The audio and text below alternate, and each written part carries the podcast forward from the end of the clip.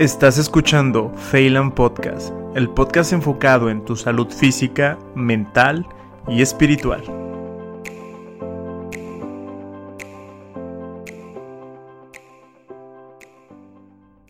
Hola amigos, ¿cómo están? Espero que estén muy bien. Muchas gracias por escuchar un nuevo episodio aquí en Phelan Podcast. Bueno amigos, quiero compartirles algo. Este episodio vamos a hablar de dos situaciones que ningún ser humano se puede liberar. El aburrimiento y el sufrimiento. Un filósofo, médico, psicólogo, sociólogo, mencionaba que el estado natural del ser humano es el sufrimiento, que venimos a sufrir.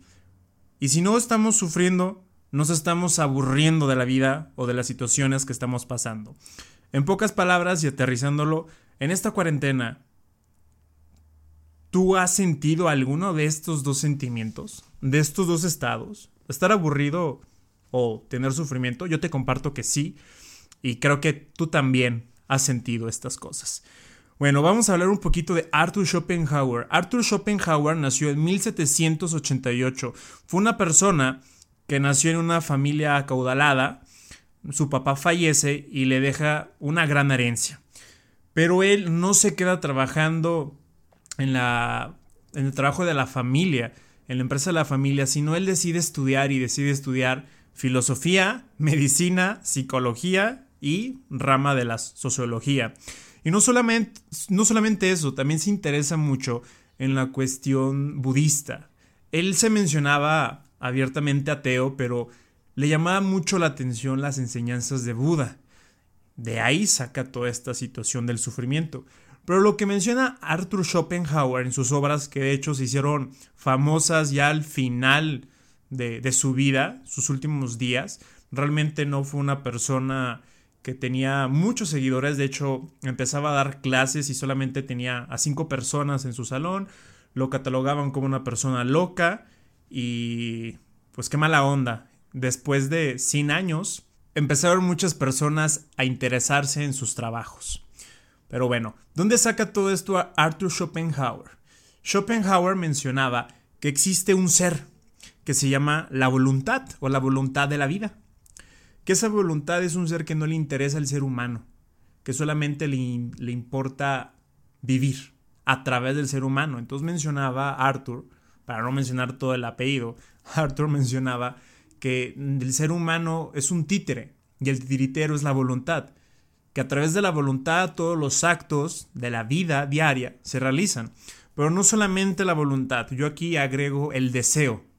El deseo junto a la voluntad es la razón de, todas las, de todo lo que existe en el mundo. De hecho, el mismo deseo y la voluntad de tus padres, el deseo eh, burdamente sexual y la voluntad de ellos, te hicieron que estuvieras aquí vivo. Entonces, en pocas palabras, Schopenhauer mencionaba que todo lo que rodea al ser humano fue hecho a través de voluntad y deseo. Pero no solamente de voluntad y deseo se basa el ser humano, sino que siempre hay dos acompañantes, el sufrimiento y el aburrimiento. Él mencionaba que el ser humano es bien a sufrir, vivir a sufrir, que ese es el motivo del ser humano, el sufrimiento. Por ejemplo, cuando tú tienes hambre, me gusta este, este ejemplo, cuando tú, tienes hambre, tu estado natural, el ser humano, es estar vacío del estómago. Si no llegas a comer, te empieza a doler el estómago e incluso las personas se pueden morir de hambre. Para eso, comes. Y por un momento te encuentras satisfecho, pero quizás pasan unas 3, 4 horas y vuelves a comer. ¿Por qué? Por el mismo deseo de querer comer y la necesidad de estar viviendo. Así mencionaba Schopenhauer que era la vida. Que tú nacías sufriendo. De hecho, la primera emoción, los primeros gestos que tiene un ser humano al nacer es llorar. Mm, el sufrimiento. El parto es uno de los dolores, es el dolor más grande que, que padece el ser humano, principalmente las mujeres. Entonces, vamos a ir por la vida con esa sensación de, vacío. Y buscamos algunas estimulaciones para llegar a esa felicidad temporal. Alguna droga, eh, hablando de estas cosas, alguna emoción, alguna sustancia, alguna actividad, alguna relación. Podemos aquí meternos en muchas situaciones, pero el punto es que la decisión del ser humano de cometer algún acto es para quitar ese deseo. Pero bueno, si no nos llenamos, va a haber sufrimiento. O si nos llenamos mucho de algo, te vas a aburrir. En pocas palabras, Netflix. ¿No les ha pasado que pueden estar horas, horas, horas, horas viendo series, algo que te da risa, o alguna plataforma Instagram o lo que sea, y llega después de un momento aburrimiento? Incluso el propio entretenimiento es aburrimiento. Estar escuchándome más de 15 minutos en algunas personas, 20 minutos en las personas, pueden dejar de estar escuchando este podcast. ¿Por qué? Porque sigan a aburrir.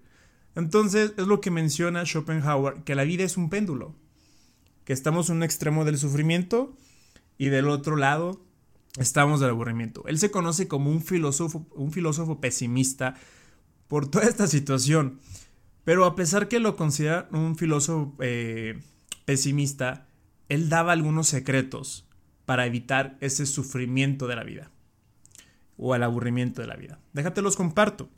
El primero, el arte. A través del arte se apaga el sufrimiento y el aburrimiento. ¿No les ha pasado que pueden escuchar una canción que a ustedes les gusta mucho y se pierden horas y horas y horas y horas y horas? Si te ha pasado, entiendes a Schopenhauer.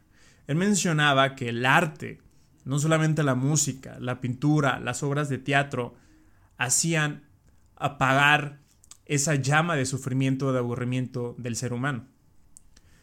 Y si no era suficiente el arte, había una segunda forma. La compasión.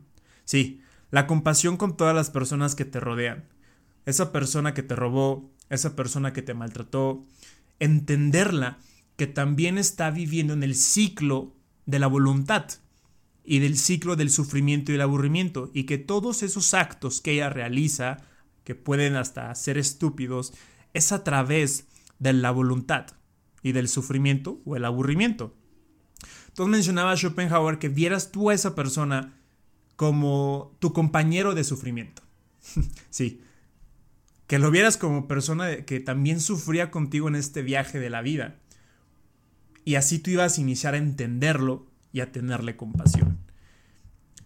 Si eso no era suficiente, si no te bastaba la música, si no te bastaba eh, toda esta cuestión del arte o si no te bastaba la compasión, había una tercera forma. La vida ascética. La vida ascética, ¿qué es la vida ascética? Pocas palabras, la vida de monje.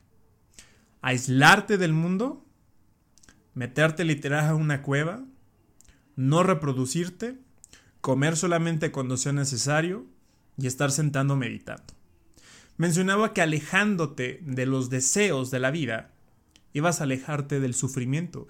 Y Buda eso mencionaba, que una vez superando el deseo, el sufrimiento de la vida iba a desaparecer. De ahí lo sacó Schopenhauer.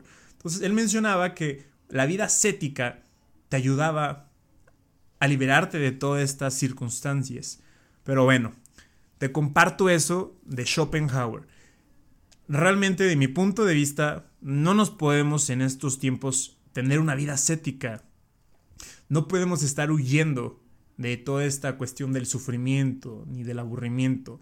Creo que son las mejores compañeras, creo que son nuestras mejores amigas de la mano de la muerte. ¿Por qué te digo esto? Porque del aburrimiento y del sufrimiento siempre han salido las mejores obras o las peores obras de la vida. ¿A dónde quiero llevar esto?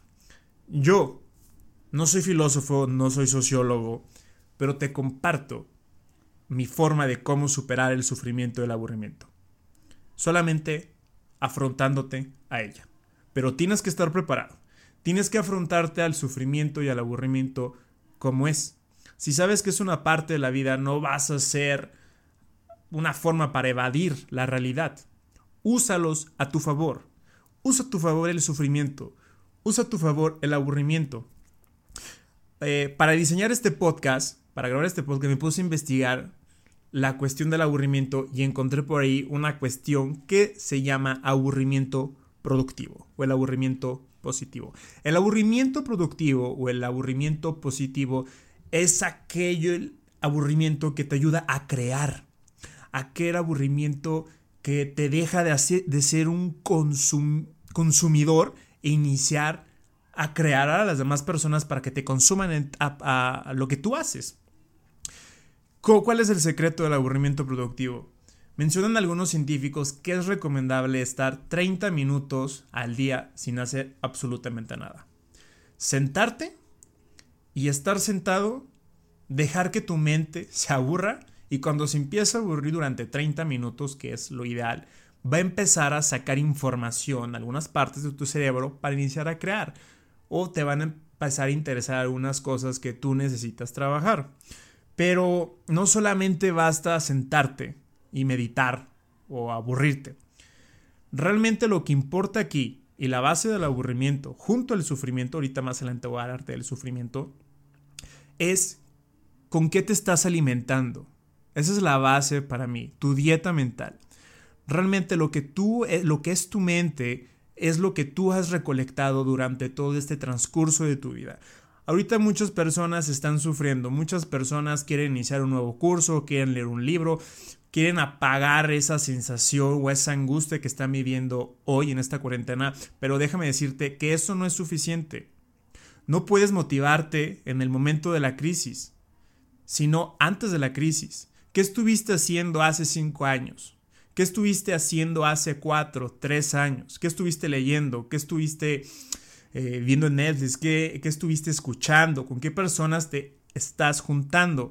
¿Por qué? ¿Por qué importa esto? Porque en el momento cuando tú lo que has recolectado durante toda tu vida y te quedas en un silencio total o todo se paraliza, van a salir a, eh, a superficie todos esos pensamientos, toda esa alimentación. Si te has estado alimentando con caos, con dramas, con tristeza, con depresión, eh, o con otras cosas, pues es lo que vas a presentar hoy en día. Lo que tú estás sintiendo ahorita es con lo que tú te has alimentado cinco años atrás. No fue lo que consumiste el día de ayer. Es algo muy curioso. Cuando llega, me han llegado pacientes con dolor de estómago, siempre le echan la culpa a lo último que comieron. Pero nunca piensan que comieron hace un mes. Algunas infecciones de estómago eh, de diarrea que necesita el virus una incubación de 14 días, 30 días. Es lo mismo con los pensamientos. ¿Qué ideas has estado incubando durante estos años? Porque al final, cuando la mente se calma y nos dejamos y llegamos al aburrimiento, aparecen todas esas sensaciones. Eso es una. Igual con el sufrimiento. Conozco personas que se topan con el sufrimiento y pues se dejan atrapar por él o lo evaden.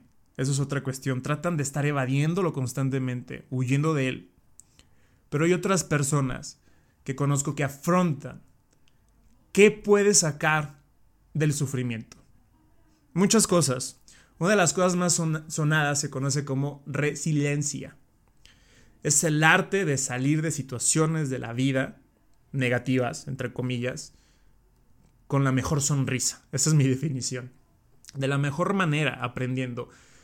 ¿Cómo es esto científicamente? La resiliencia, ¿cómo se puede obtener? Dejando procesar el trauma. Puedes tener una, una, situación que te está haciendo sufrir en estos momentos y luego, luego lo que queremos hacer es evadirlo. Quieres evadir esa sensación de sufrimiento. Yo te invito a todo lo contrario. Permítete sufrir. Si tienes un sentimiento de llorar, llora. Si tienes algún malestar, permítete sentir ese malestar. Ese es uno de los pasos de la resiliencia.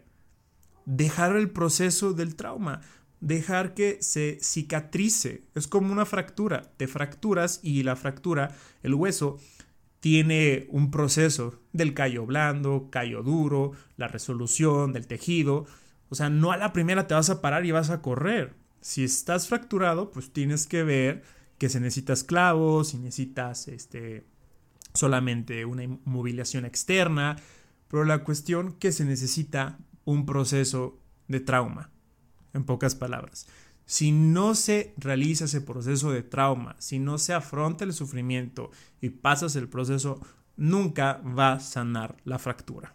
O si no, va a ser una fractura, un hueso chueco, porque no se hizo los callos eh, indicados.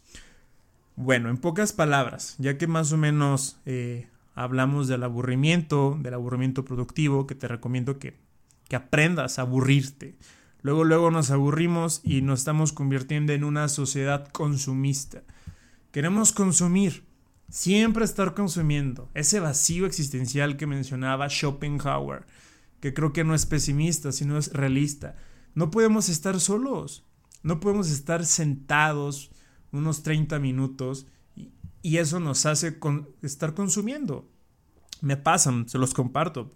Llego momentos que estoy sentado, me empiezo a aburrir y saco el celular y me meto a la primera aplicación que hay.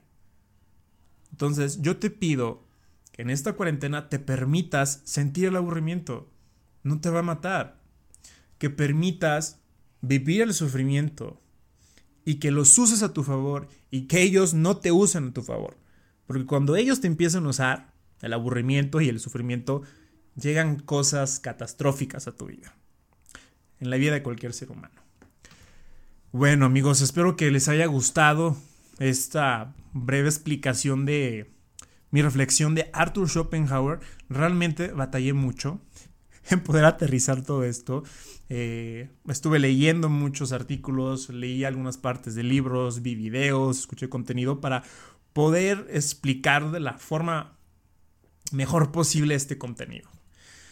espero que les haya gustado.